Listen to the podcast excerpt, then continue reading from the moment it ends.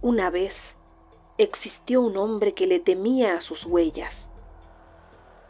Pensaba que la suerte no le acompañaba y que en cualquier momento podía cometer algún error por el cual más tarde, siguiendo sus pasos, le atraparan.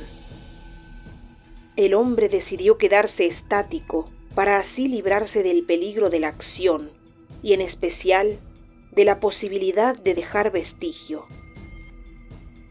Contrario a lo que él tramó, por causa de su inmovilidad echó raíces en aquel punto, para después enterarse de que las raíces son las huellas más poderosas, huellas que primero se prolongan verticalmente y después hacia los lados.